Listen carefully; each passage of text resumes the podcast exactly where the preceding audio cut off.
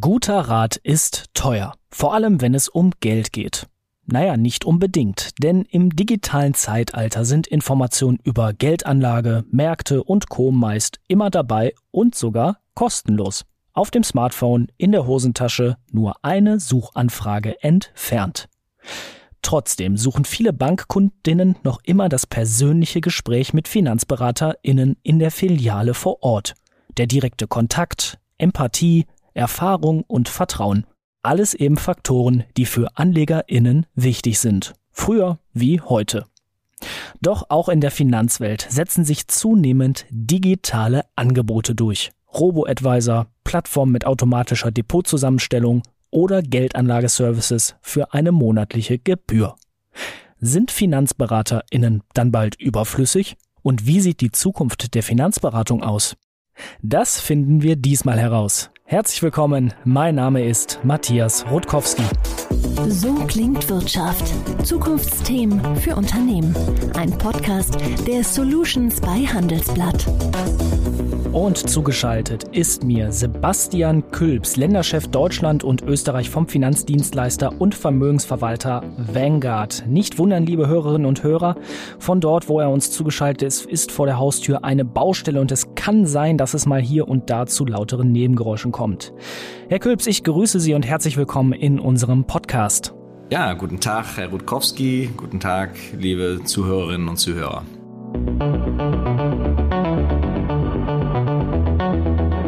Ja, Herr Kölbs, ich habe es eingangs erwähnt, es tut sich einiges im Finanzmarkt. Die Digitalisierung ist da nicht gerade unschuldig dran. Geben Sie uns doch mal einen Einblick. Was sind aktuelle Herausforderungen im Markt? Wohin entwickelt er sich und was sind auch Trends? Einige Trends haben Sie ja schon angesprochen in der Intro. Ähm, gerade für die Anlageberater ist die Digitalisierung natürlich eine Möglichkeit, aber natürlich auch eine Herausforderung. Das heißt, äh, man hat natürlich sehr viel mehr Zugang zu Informationen und die Rolle des Beraters muss sich dadurch auch immer weiterentwickeln. Und ich glaube, man stellt sich immer mehr die Frage, ja, welcher Mehrwert bietet jetzt der Berater? Ich bastelte früher äh, anhand eines Risikoprofils vielleicht ein Portfolio zusammen. Das bieten jetzt digitale Lösungen ziemlich günstig an. Und die Frage stellt sich da eben, ähm, was kann der Berater jetzt tun, um sich da zu differenzieren. Und was für einen Mehrwert kann der Berater jetzt noch bieten? Wir sehen natürlich sehr viel Selbstentscheider, die in den Markt kommen, ähm, gerade über auch, auch wieder über das digitale Angebot, was im Markt ist. Die Regulatorik ist sicherlich eine weitere Herausforderung. Einmal, es werden immer mehr Transparenzregeln geschaffen, Dokumentationspflichten etc. Also da kommen schwere Aufgaben auf die Berater zu. Die sind natürlich auch mit Aufwand verbunden, auch mit Kosten. Und letztendlich, ja, das Thema Anlegerschutz, aber eben auch gerade das Umsetzen äh, von Nachhaltigkeitspflichten und Bedürfnissen, das kommt auch noch auf die Berater zu. Also man viel Wandel, viel Änderung, viele Herausforderungen, aber auch viele Möglichkeiten. Und auf diese Möglichkeiten gehen wir gleich noch etwas genauer ein. In Deutschland ist Vanguard seit 2017 auf dem Markt. Ihr Kerngeschäft ist ja eigentlich in den USA und auf den internationalen Finanzmärkten. Ziehen wir doch mal einen Vergleich zwischen Deutschland und den internationalen Märkten. Welche großen Unterschiede stellen Sie da fest? Ja, ich glaube, ein klarer Trend, der mir gleich im Kopf kommt, gerade wenn ich auf die USA schaue, ist eben das 401k-Modell in den USA. Also im Grunde genommen ist es ein flexibles Arbeitgeber mitfinanziertes Modell für die private Altersvorsorge, welches eben auch steuerlich unterstützt wird. Ich glaube, solche Konzepte fehlen eben in Europa. Und äh, wir haben einfach gesehen, dass so viel mehr Menschen an die Kapitalmärkte dadurch geführt werden in den USA als Beispiel und somit eben auch ein Finanzwissen in der Bevölkerung aufgebaut wird, was uns hier eben wirklich in Europa noch fehlt. Und ähm, man merkt eben, dass dieses Finanzwissen in der privaten Anlage dann eben äh, auch bemerkbar macht. Ich glaube, die andere Sache, die wir sicherlich im Ausland beobachten können, ist die ganzheitliche Beratung, die dort eben verstärkt angebracht wird. Ähm, zum Teil ist das regulatorisch getrieben. Äh, in Holland und äh, in UK gab es ja ein Provisionsverbot. Das hat natürlich den Berater äh, herausgefordert, sein Geschäftsmodell zu ändern und umzudenken. Ähm, und in den USA ähm, hat sich äh, eigentlich ein Markt entwickelt über die Jahre, ähm, wo äh, Honorarmodelle sich durchgesetzt haben gegenüber Provisionsmodellen. Das ist ein starker Wandel, den wir weltweit gesehen haben, äh, wo wir in Deutschland noch am Anfang sind. Aber ja, wir sehen zumindest, äh, dass ein Momentum dort stattfindet und äh, darauf können wir aufbauen. Lassen Sie uns einmal auf die Stichwörter Wandel und Momentum eingehen. Wie verändern sich da im Moment die Bedürfnisse von Kundinnen, aber auch professionellen AnlegerInnen? Ja, ich glaube, der Endanleger muss einfach noch mehr an den Markt herangeführt werden und äh, dazu braucht er eben eine gute Beratung. Das heißt, die Bedürfnisse ändern sich sicherlich in dem Sinne, dass man eine Beratung braucht, die einfach holistischer ist. Ähm, wir brauchen nicht nur Geldanlage, sondern eben eine ganzheitliche, holistische Vermögensplanung. Die wird immer bedeutender. Und äh, da kann sich auch ein Berater sehr gut äh, von den digitalen Ansätzen differenzieren. Ähm, und äh, der Berater wird ja, Kundennischen für sich äh, entdecken, wo er eben auch wirklich äh, die Anleger finden kann, die wirklich ihn als Finanzcoach, ich sag mal, den Mehrwert eines Finanzcoaches eben erkennen ähm, und wie dieser Mehrwert eben langfristig für ihn auch bessere Erträge eben bei den Ersparnissen für die Altersvorsorge schaffen kann. Ich glaube, das ist ganz, ganz wichtig. Die Bedürfnisse ändern sich Natürlich aber auch in dem Sinne, dass Transparenz und Technologie den Zugang zu den Kapitalmärkten erleichtern. Und äh, diese Transparenz äh, führt auch dazu, dass Endkunden immer kostenbewusster werden. Aber der Punkt ist eben der, dass man sagt, die Performance einer einzelnen Position ähm, wird vielleicht weniger im Vordergrund stehen und man denkt eben mehr an das langfristige Investieren, das diversifizierte Investieren, ähm, die Risiken und die Ziele etwas mehr in den Vordergrund zu stellen.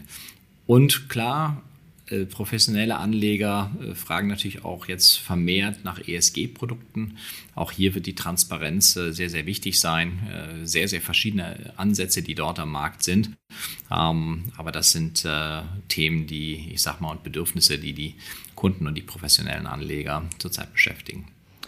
Steigen wir einmal in dieses Spannungsfeld zwischen Transparenz und jederzeit verfügbaren Informationen versus persönliche Beratung, Erfahrung, Empathie und Co. ein. Welchen Stellenwert hat die persönliche Beratung zukünftig? Ja, im Grunde genommen, wir sind alles Menschen und äh, wir brauchen Vertrauen. Dieses Vertrauen äh, kann man auf der menschlichen Seite doch deutlich besser ausbauen oder aufbauen, ähm, als man es vielleicht über ein Robo oder einen digitalen Ansatz tun kann. Das ist sehr, sehr wichtig. Der Robo gibt mir eine Beratung, aber er kann nicht unbedingt dieses Vertrauen oder dieses Menschliche ersetzen.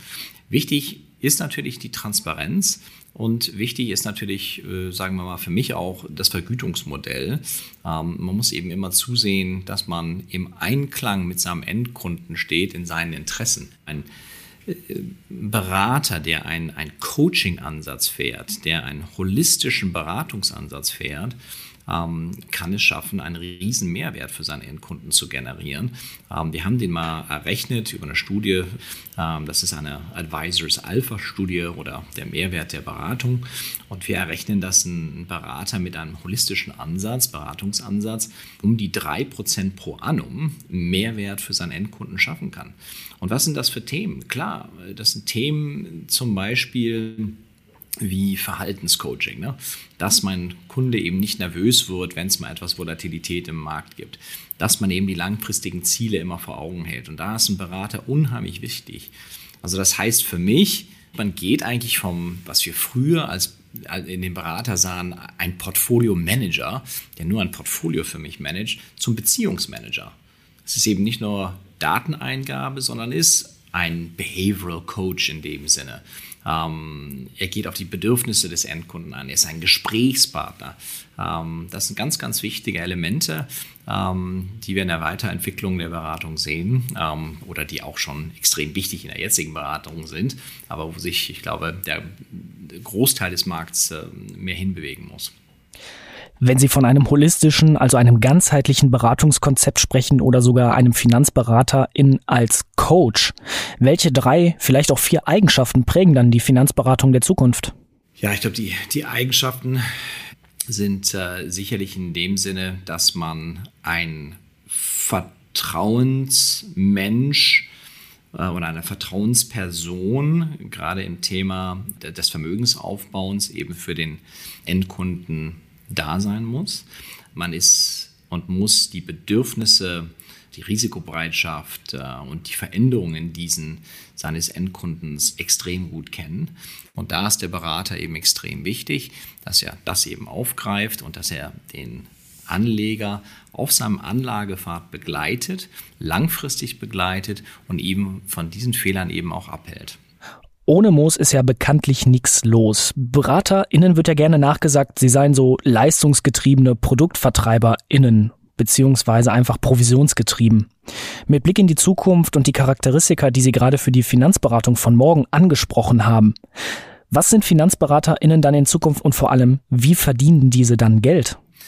Im Endeffekt äh, hatten wir erwähnt, äh, dieses Berater Alpha, dieses Coaching-Konzept, das versuchen wir Beratern heutzutage eben auch zu vermitteln, wie sie das am besten machen können, über ein Konzept, was hier wir, bei Vanguard anbieten, ein, ein 360 äh, Beratermodell.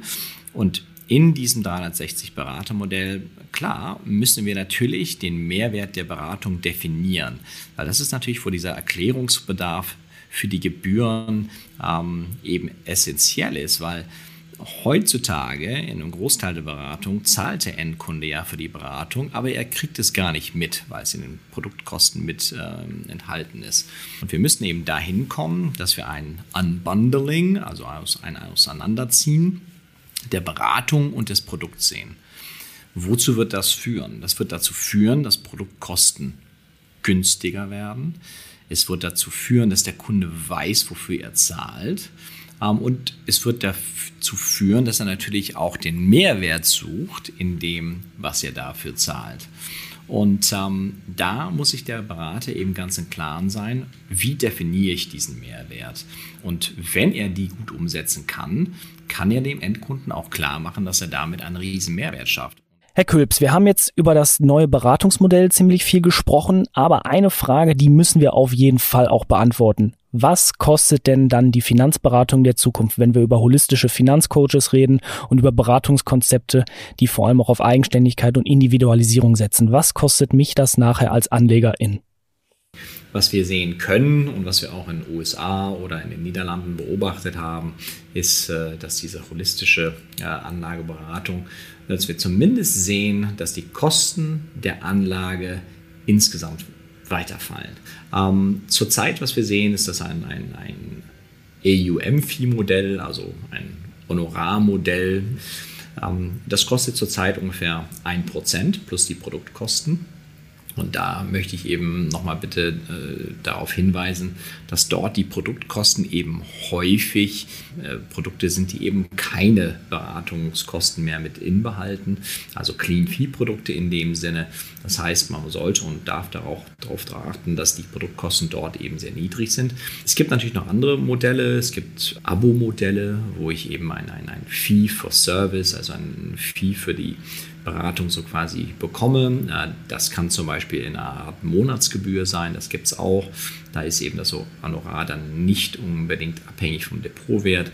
Und äh, ich denke auch, dass über die Zeit die Kosten der Beratung auch weiter unterkommen. Aber das Gute ist natürlich, Transparenz ähm, schürt natürlich auch ein bisschen Wettbewerb ähm, und ähm, äh, aus der Sicht äh, kommt es dem, dem Endanleger dann auch zugute. Ich habe ein schönes Zitat von Ihnen gelesen, das lese ich jetzt einmal eben ganz kurz vor, damit die Hörerinnen und Hörer auch wissen, was Sie gesagt haben.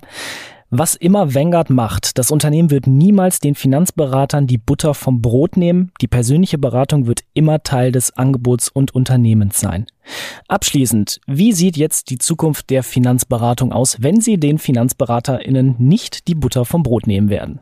Was meine ich damit? Ähm, Im Endeffekt äh, gibt es ja immer große Sorgen, ähm, dass der Berater durch die Digitalisierung ersetzt wird. Was ich faszinierend finde zu sehen, auch in den USA, dass ganz rein digitale Konzepte zwar ankommen, aber Hybridkonzepte ähm, auch weiter extrem beliebt sind. Ähm, meiner Ansicht nach wird das Geschäft eben sich dahin entwickeln, ja, wir werden immer mehr Service-Fee-Geschäft sehen. Ich denke, wenn man einfach drüber nachdenkt, der Endanleger hat weniger Interessenskonflikte bei so einem Fee-Modell und er wird über die Zeit erkennen, dass es für ihn von Vorteil ist, so ein, ein, ein, ein Gebührenmodell zu suchen, wenn er eben äh, für seine Anlageberatung im Markt unterwegs ist, um diese zu finden. Also ich glaube, das ist der erste Punkt.